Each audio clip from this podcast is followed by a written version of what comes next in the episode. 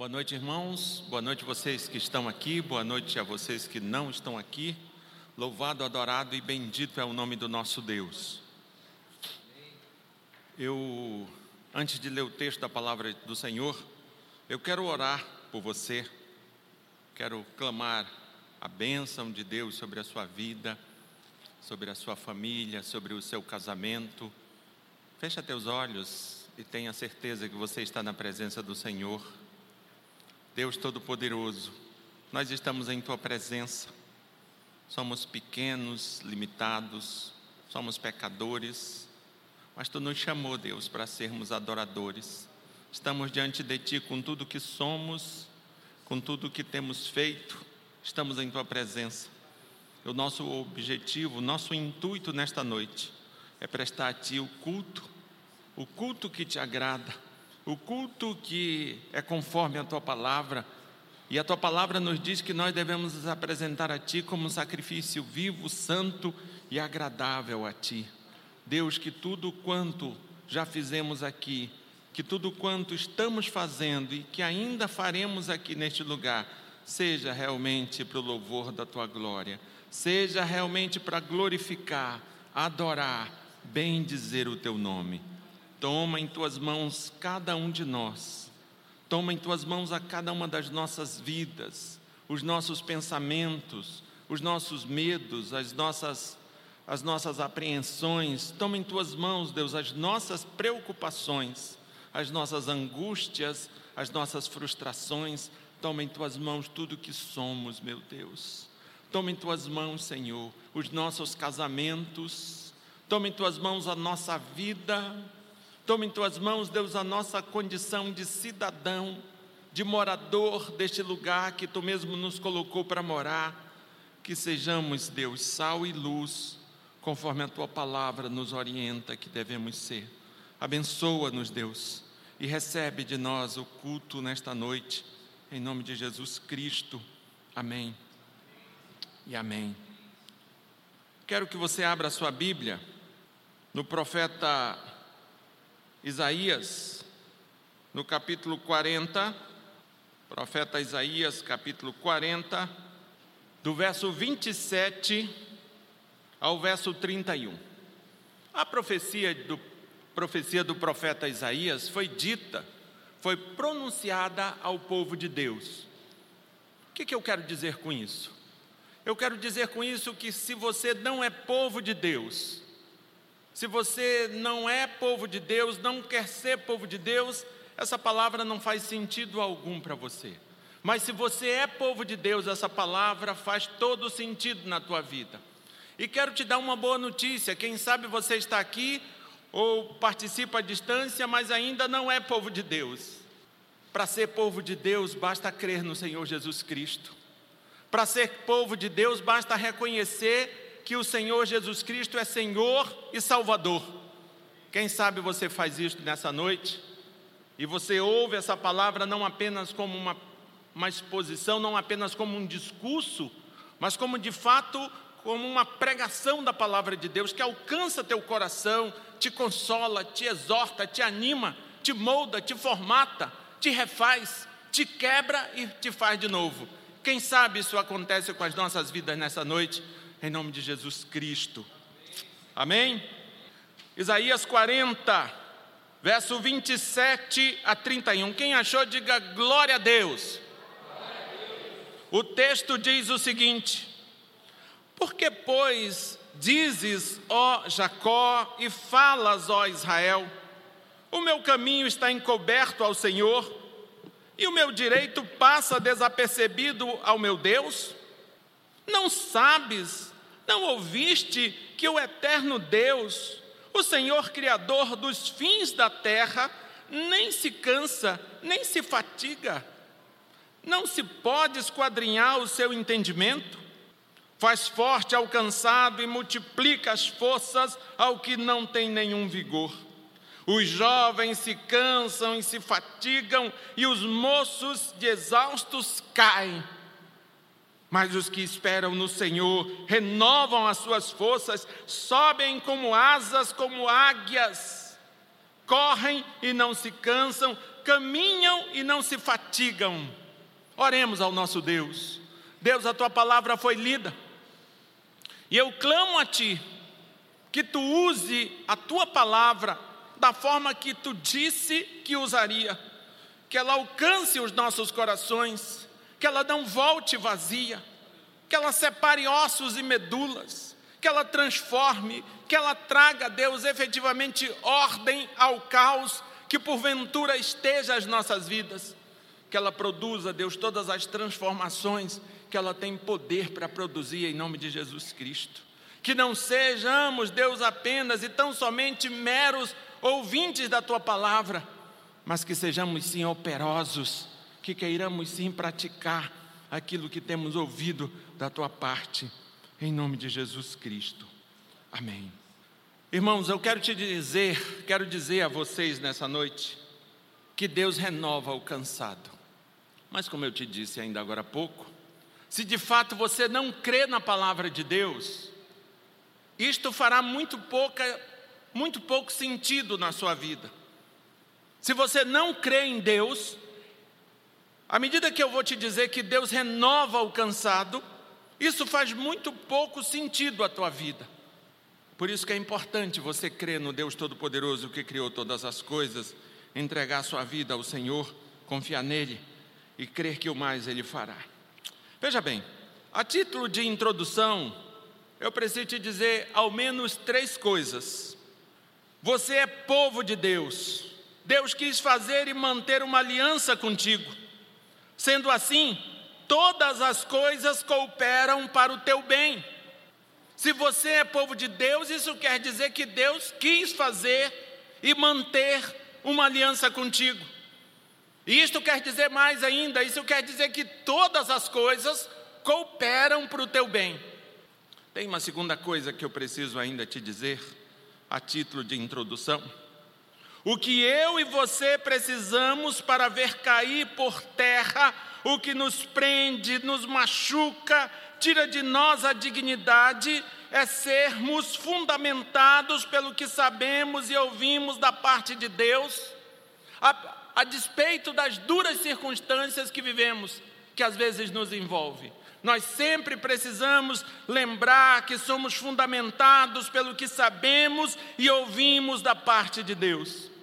A terceira coisa, a força e as condições para chegar longe vem do Senhor, que troca as nossas forças, que coloca em nós o seu espírito de força e de poder. Tem um hino, queridos, que nós vamos cantar daqui a pouco, o hino 318. Ceifeiros da Seara Santa. Você que conhece esse hino, você vai ver que as duas últimas estrofes desse hino, elas nos incentivam à medida que estamos cansados, tristes e sem alento, a pararmos de chorar, e fundamenta esse incentivo em duas verdades. Que verdades são essas? O nosso Mestre é onipotente. O nosso Mestre pode todas as coisas, é isso que diz o hino 318. O nosso Mestre é onipotente. E a outra coisa, ele não é somente onipotente, ele sempre está conosco. As duas últimas estrofes falam isso e fundamentam esse incentivo nessas duas verdades. O nosso Mestre é onipotente, o nosso Mestre está conosco. Fique tranquilo que eu não vou cansar, cantar, mas eu vou só te lembrar o que diz: ó. Cansados, tristes, sem alento, deixai-vos de chorar. Se o onipotente é vosso Mestre, por que desanimar? Jesus está conosco sempre assim nos prometeu. Coragem, pois, irmãos, avante, eis que ele já venceu. Tá vendo? Eu te falei, nem cantei, você nem precisou sair correndo. Queridos, o propósito do livro de Isaías é muito parecido com o propósito do, das estrofes desse hino 318. O propósito do livro de Isaías é incentivar os contemporâneos do profeta a serem leais ao Senhor e também incentivar os futuros leitores exilados a se arrependerem de seus pecados e a confiarem que, após o exílio, o Senhor abençoaria o remanescente fiel de maneira como nunca antes ele, eles haviam sido abençoados. Você vai ver que dos capítulos, que o, o capítulo, do capítulo 40 ao capítulo 66, você vai ver que esses capítulos, ele trata da segunda grande divisão da profecia de Isaías. E você vai ver que essa porção de texto do 40 ao 66, você vai ver que, que faz assim um contraste com os juízos dos capítulos anteriores. Você vai ver que essa parte da profecia, ela brilha assim como uma luz nas, das promessas de restauração. É interessante percebermos isso, que a partir do capítulo 40 até o 66, nós temos assim como que uma luz brilhando, a luz das promessas de restauração. E você vai ver que, que ainda, embora o povo ainda nem tivesse ido para o exílio, Isaías via, viu além daquela tragédia as bênçãos futuras. Veja, a coisa nem aconteceu, Isaías está vendo a tragédia, mas ele não olha apenas para a tragédia, ele olha o que vai se suceder depois daquela tragédia, as promessas que o Deus Todo-Poderoso está fazendo ao seu povo. Isso é importante, queridos, porque às vezes a gente visualiza uma tragédia e morre na tragédia, porque a gente não consegue mais pensar nada além da tragédia. E uma das coisas que a profecia de Isaías faz é nos convidar a ver, a enxergar além da tragédia, além do problema. Deus renova o cansado. E eu quero que você saia daqui nesta noite crendo nisto. Deus renova o cansado. Amém? Muito bem. Mas como se dá o renovo do cansado? Eu creio que o texto ele vai nos respondendo, e o verso 27 vai nos dizendo como é que Deus faz para renovar o cansado. Veja que Deus nos faz refletir sobre nossas dúvidas. Veja se não é isso que está dizendo o verso 27. Por que, pois, dizes, ó Jacó, e falas, ó Israel? O meu caminho está encoberto ao Senhor e o meu direito passa desapercebido ao meu Deus? Veja que essa era a dúvida que estava no coração do povo de Israel. Era isto que eles estavam entendendo, era esse entendimento que eles tinham, que o caminho deles, que aquele momento que eles estavam vivendo, estava, na verdade, encoberto do Senhor. O Senhor não tinha acesso a ele. Era como se Deus estivesse bloqueado, não pudesse acessar a vida deles naquela circunstância que eles estavam vivendo. Queridos, você vai olhar para, essa, para esse versículo e vai ver que neste contexto, as dúvidas, elas são fruto da correção, da disciplina imposta por Deus ao seu povo. O que o povo está vivendo é a consequência ou a promessa da consequência dos seus erros, ou seja, eles passariam a viver a dor, o sofrimento da correção, da disciplina imposta pelo próprio Deus. E você vai concordar comigo que é natural que, em meio à correção, que em meio à disciplina hajam dores e, consequentemente, dúvidas. Mas veja, a disciplina de Deus é em decorrência do amor, da aliança que ele tem com seu povo. A Bíblia vai dizer em outro lugar que Deus disciplina quem ele ama. Mas eu não posso esquecer que eu sou gente, que eu sou ser humano, que em meio à tempestade, que em meio à dor, ao sofrimento, naturalmente as dúvidas chegam. E era essa realidade que o povo estava vivendo ali, o povo a quem Isaías se, se refere, se dirige. Mas veja, se você olhar para esse texto com cuidado, você vai ver a forma amorosa que Deus vai tratando esse povo, mesmo no meio da dor, do sofrimento, por consequência da disciplina. Eu digo para você que isto fica claro aqui nesse texto do profeta Isaías, quando Deus se dirige ao seu povo e chamando de Jacó e Israel. Você vai ver que o texto diz que Deus se refere a eles, os identificando como Jacó e Israel. Ele diz: Pois dizes, ó Jacó, e falas, ó Israel. E na verdade, o intuito de Deus dirigir-se ao povo dele, os chamando de Jacó e Israel, O intuito era os fazer lembrar quem de fato eles eram. E é muito importante nós, no momento da crise, no momento da dor, nós não nos esquecermos quem somos, e é isso que Deus está fazendo. Quando Ele os chama de Jacó e Israel, na verdade, o intuito é lembrá-los quem eles são e quem eles eram. Eles eram o povo com quem Deus quis fazer uma, e manter uma aliança. É isso que eles são. Eles não são nada mais, nada menos do que isto. Eles são um povo com quem Deus fez e mantém aliança. Porque você vai ver que com Jacó Deus fez a aliança e com Israel Deus mantém a aliança. Irmãos, eu preciso te dizer que Deus também fez e mantém uma aliança com você, ainda que a tua realidade hoje seja a dor e o sofrimento, ainda que você esteja gemendo, ainda que você esteja passando por algum apuro, alguma agrura, Deus fez e quis manter uma aliança com você. Você é povo de Deus. Até porque a própria Bíblia vai nos dizer que, que somos feituras de Deus, criados em Cristo Jesus para as boas obras. E nós vamos ver que o primeiro e principal ponto dessa boa obra é crer, é crermos em Cristo com esse intuito de fazer você crer no Senhor Jesus. A Bíblia diz que todas as coisas cooperam para o teu bem. Queridos, e é muito interessante a gente compreender isso. Primeiro, que somos povo de Deus. Por que, que somos povo de Deus? Porque Deus quis fazer e quis manter uma aliança conosco. A outra coisa é que, se eu sou povo de Deus, eu preciso entender que todas as coisas cooperam para o meu bem. Veja bem, se eu tiver essa compreensão, eu verei que a minha queixa contra Deus não tem tanto fundamento quanto, quanto a minha dor e os meus sentimentos dizem que tem. Se eu lembrar que sou povo de Deus, se eu lembrar que todas as coisas cooperam para o meu bem, eu vou chegar também à conclusão que, a minha, que as minhas queixas contra Deus, elas não têm não são tão da forma que os meus sentimentos e as minhas dores dizem que são. Talvez, queridos, você esteja vivendo a dor como resultado de uma escolha errada. Por isso sofre, se angustia, vê os dias passando e nada muda, o sofrimento não diminui, já até acredita que Deus desistiu de você. É verdade que às vezes as dores e a sensação de estarmos abandonados são mais reais do que gostaríamos.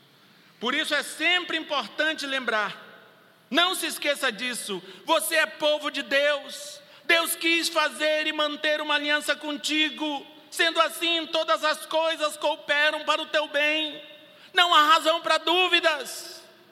Muitas vezes nós somos assolados, tomados pela dúvida, porque estamos vivendo um grande problema, uma grande dificuldade, uma grande luta, uma grande dor no casamento, na família, nos negócios, enfim, na vida como um todo. Mas não se esqueça disso. Apesar da, da dor, do sofrimento ser real, eu não estou dizendo que não é real, não estou dizendo que a tua dor deve ser minimizada, não estou dizendo isso, mas eu estou dizendo que apesar de tudo isso ser muito real na sua vida, uma coisa também é muito real: você é povo de Deus, Deus quis fazer e manter uma aliança contigo. Sendo assim, por mais que eu não dê conta de explicar isto, esse problema, esse grande problema que você vive, coopera para o teu bem. Como eu não sei, mas Deus diz que todas as coisas cooperam para o nosso bem. Todas as coisas cooperam para o bem daqueles que amam a Deus. E os que amam a Deus é aqueles com quem Deus fez uma aliança e mantém uma aliança com Ele. Creia nisso, meu querido. Creia nisso, porque esta é a forma de Deus renovar a nós quando estamos cansados. É nos lembrando que Ele veio ao nosso encontro, fez uma aliança conosco e mantém essa aliança. Essa aliança é garantida pelo próprio Deus, não é garantida por nós. Tem um hino no inário que diz: Fiel, fiel a mim.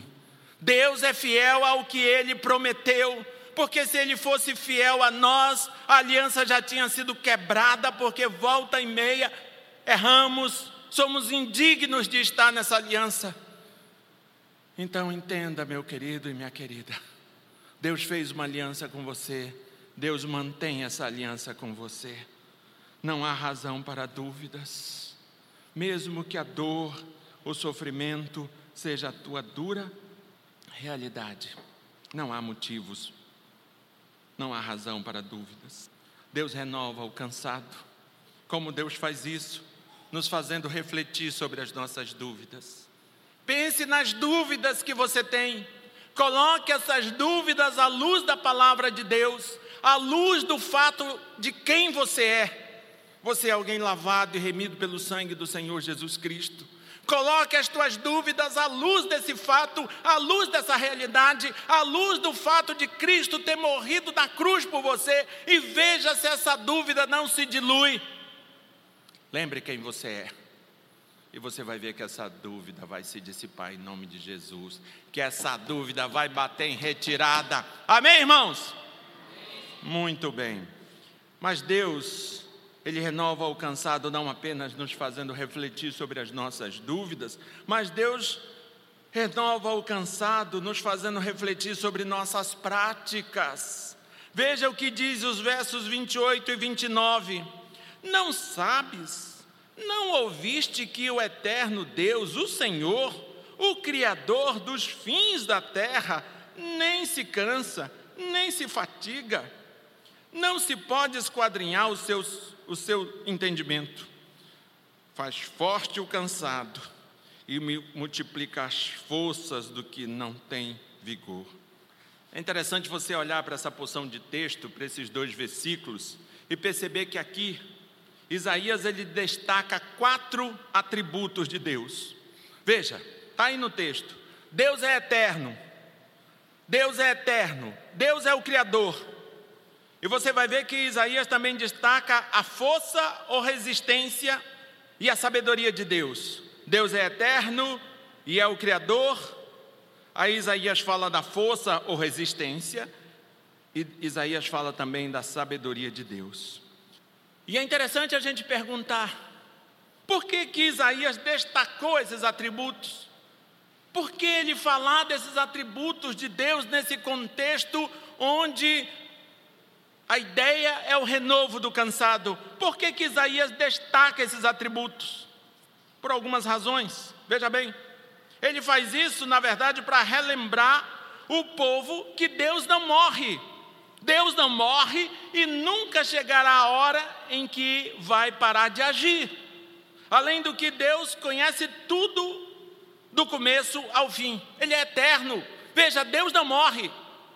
E não há nada que Deus não conheça, porque Ele é eterno, Ele conhece todas as coisas do início ao fim.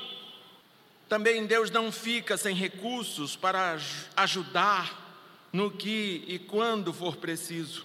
Sua fonte de tudo é para sempre inesgotável. A fonte de tudo para Deus é sempre inesgotável. Sabe por quê? Porque Ele é o Criador.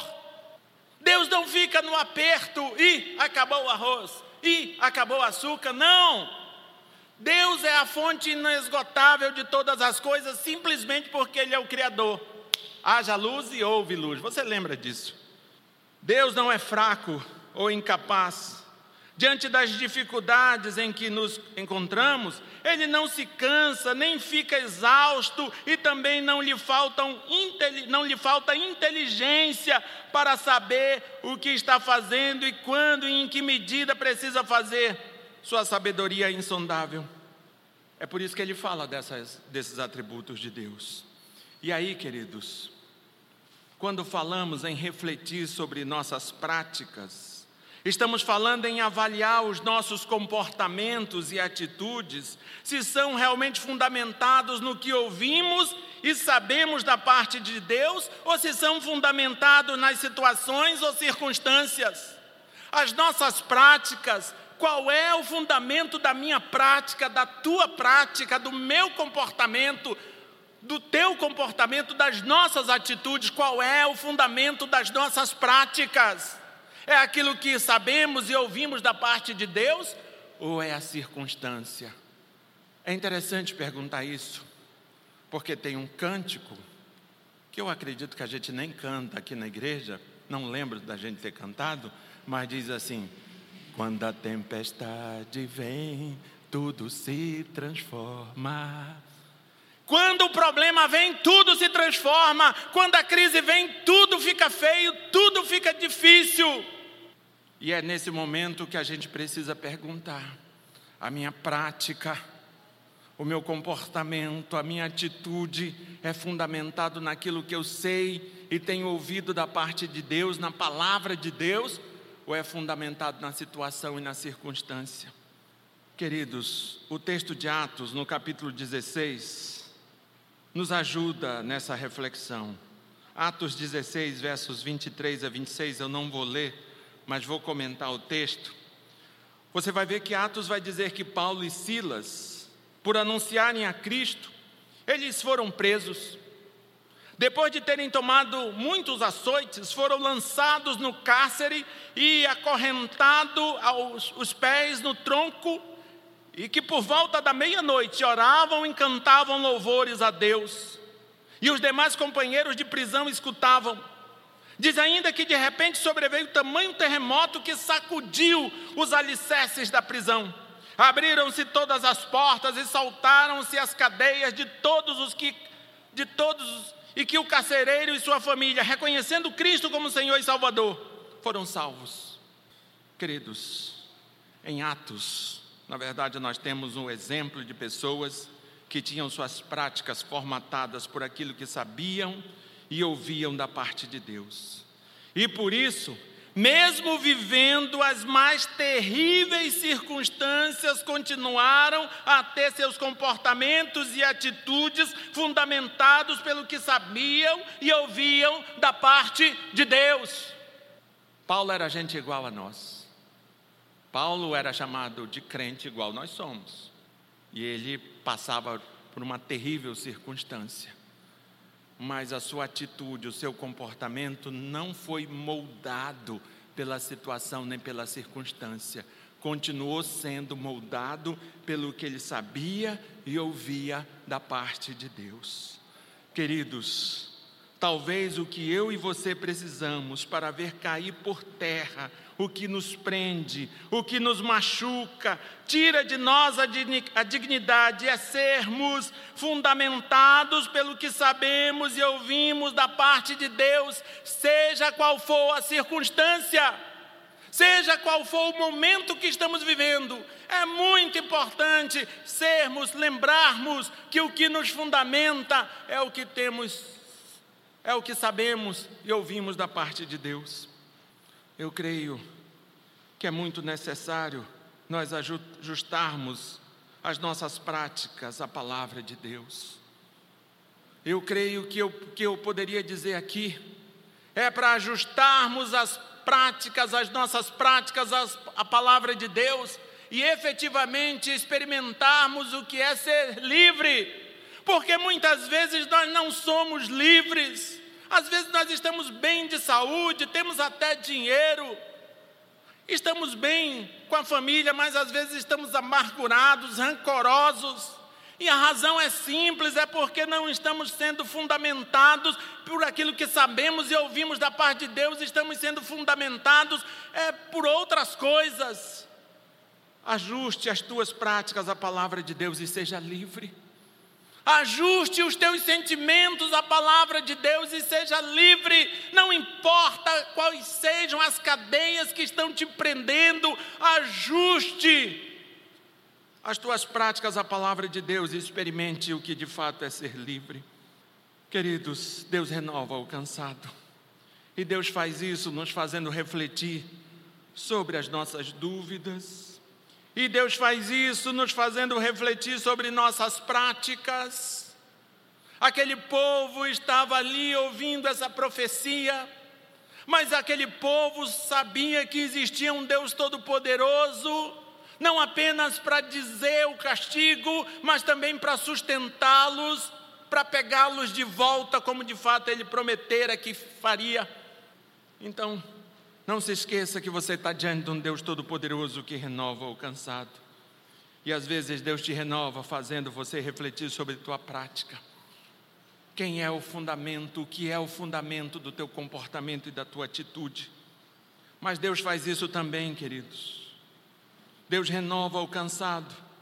nos fazendo refletir sobre a nossa confiança. Em quem confiamos? Onde está a nossa confiança? Veja o que diz os versos 30 e 31. Os jovens se cansam e se fatigam, e os moços de exaustos caem. Mas os que esperam no Senhor renovam as suas forças, sobem com asas como águias, correm e não se cansam, caminham e não se fatigam. Veja o que, que o profeta está fazendo aqui. Você vai ver que ele está revelando que Deus é quem renova. E é interessante essa palavra renova lá no hebraico, literalmente é troca. É como se Isaías estivesse dizendo assim: Deus troca as nossas forças. E você vai vendo que à medida que Isaías está dizendo que Deus é quem renova, que Deus é quem troca nossas forças, você olha para esse texto e percebe que Isaías ele desmascara as nossas principais fontes de energia e de motivação para prosseguir com a vida. O profeta diz que a nossa própria força nunca dará conta do recado, ela precisa ser trocada. Não é por isso que você desanima, é porque você chegou à conclusão que não dá conta.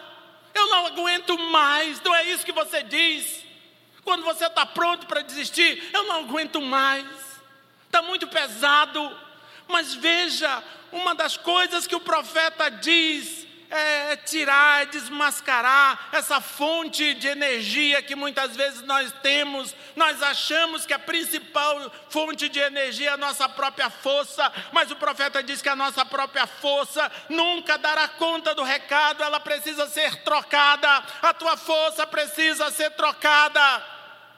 Outra coisa que Isaías desmascara, além da nossa própria força, outra coisa que ele desmascara, além da nossa própria força, é a nossa juventude ou capacidade humana. A ideia aqui não é simplesmente a juventude, mas é a capacidade humana. Olha só o que ele diz: os jovens se cansam e se fatigam, e os moços exaustos caem. O que, que ele está querendo dizer com jovens aqui? Jovens são aqueles que estão no melhor momento da vida. Jovens são esses que podem tudo, que podem aprender o que quiserem aprender, que podem decidir fazer o que quiser da vida, porque estão no, no, no auge da vida. Jovens se cansam e se fatigam. Mas ele tem uma outra expressão aqui também. Ele fala dos moços. E quem são os moços? E o que, que ele está querendo dizer com moço aqui? Moços são aqueles escolhidos a dedo pelo vigor físico é o supra-sumo, supra-sumo dos jovens, é como que o melhor dos melhores. É a seleção feita a partir dos bons, ele seleciona. Jovens já são muito bons, muito bons. Moços são melhores ainda. É disso que ele está fazendo, falando. Mas olha o que, que ele diz: os jovens se cansam e se fatigam, e os moços exaustos caem. O que nos dá força, queridos, para prosseguir não é o auge nem o vigor da juventude e nem um tempo favorável à saúde perfeita, não é isso. O que o profeta está dizendo é que a força e as condições para chegar longe vêm do Senhor, que renova as nossas forças, que troca as nossas forças, que coloca em nós o seu espírito de força e de poder. É isso. Se você está aqui, se você está vivo, o tempo não passou a data de validade ainda está ok. Amém? Se tivesse inspirado a data de validade, você não estava mais aqui, você tinha morrido, faz é hora. Mas se você está vivo, isso quer dizer que você está apto para o consumo, está muito bom ainda para ser utilizado nas mãos de Deus. Queridos, mas eu acho que eu preciso te dizer também uma outra coisa. Eu preciso te responder uma pergunta. O que é esperar em Deus, hein? porque nós estamos dizendo que Deus nos faz refletir sobre nossa confiança. Eu te falei que Deus troca a nossa, a nossa força, porque a nossa força natural não dá conta do recado. E eu creio que eu preciso te dizer o que é esperar em Deus. Veja que o texto vai respondendo: esperar em Deus é renovar as forças.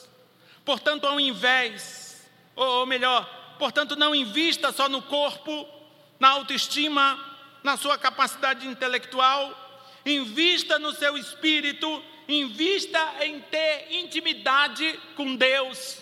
Olha o que diz 1 Timóteo 4,8: Pois o exercício físico para tudo é proveitoso, mas a piedade para tudo é proveitosa, porque tem a promessa da vida que agora é e da que há de ser.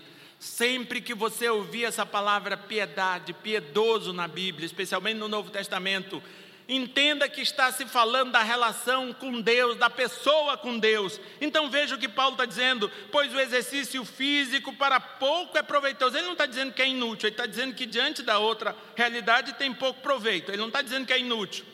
Ele não está pregando sedentarismo, não, tá? pois o exercício físico para pouco em comparação a outra, a outro tipo de exercício, pois o exercício físico para pouco é proveitoso, mas a piedade, o relacionamento com Deus, a intimidade com Deus, para tudo é proveitosa, porque tem a promessa da vida que agora é e da que há de ser. Esperar em Deus é renovar as forças, invista na intimidade com Deus vista em ter intimidade com Deus. Esperar em Deus também, queridos, é ganhar perspectiva divina dos fatos. Semana passada eu até te dizia, lembrando do profeta Abacuque, que ele nos faz andar em, em lugares altos. A ideia de, de Isaías é muito parecida com essa. Veja bem, esperar em Deus é ganhar perspectiva divina dos fatos sobem com asas como águias. Essa é a ideia. Eu estou aqui, eu tenho uma visão, mas se eu subo, a ideia é que eu ganho a perspectiva divina do meu problema. As águias possuem olhos muito potentes, podendo das alturas enxergar suas presas e a tempestade, as tempestades a quilômetros de distância.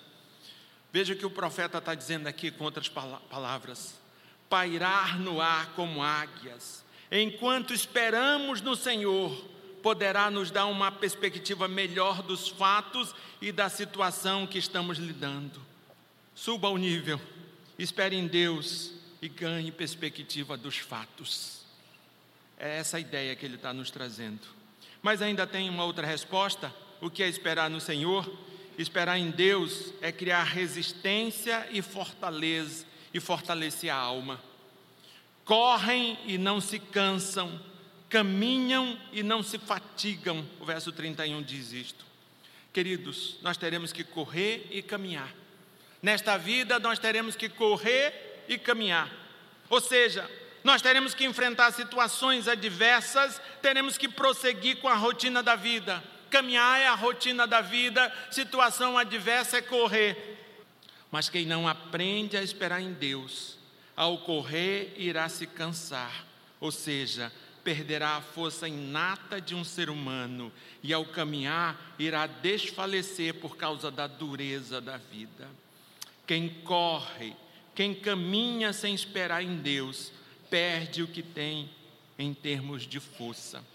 Esperar no Senhor é criar resistência, é fortalecer a alma para enfrentar os obstáculos e os reveses que nos aguardam pela frente, além de renovar o ânimo para enfrentar a rotina. Nós estamos chegando às nossas, às nossas, no nosso momento de, ref, de refletir e praticar. Eu quero te lembrar o que eu disse lá no início. Deus renova o cansado. E Deus faz isto nos levando a refletir sobre nossas dúvidas, sobre nossas práticas e sobre nossa confiança. Deus renova você quando você está cansado, mas Ele quer que você reflita sobre tuas dúvidas, sobre o teu comportamento, sobre tua atitude e sobre tua confiança. Mas antes de encerrar, eu preciso te lembrar o que eu te disse lá no início. Você é povo de Deus. Deus quis fazer e manter uma aliança contigo. Você é povo de Deus, Deus quis fazer e manter uma aliança contigo. Sendo assim, queridos, todas as coisas efetivamente cooperam para o teu bem. Por mais que você não entenda o que está acontecendo, por mais que doa, por mais que o contexto seja o gemido, eu quero te lembrar que todas as coisas cooperam para o teu bem, pelo simples fato de Deus ter feito uma aliança contigo, de Deus manter uma aliança contigo. Então creia nisso. O que eu e você precisamos para ver cair por terra o que nos prende, nos machuca, tira de nós a dignidade, é sermos fundamentados pelo que sabemos e ouvimos da parte de Deus, em todo momento e lugar. Se deixe conduzir por aquilo que você sabe, por aquilo que você ouviu da parte de Deus.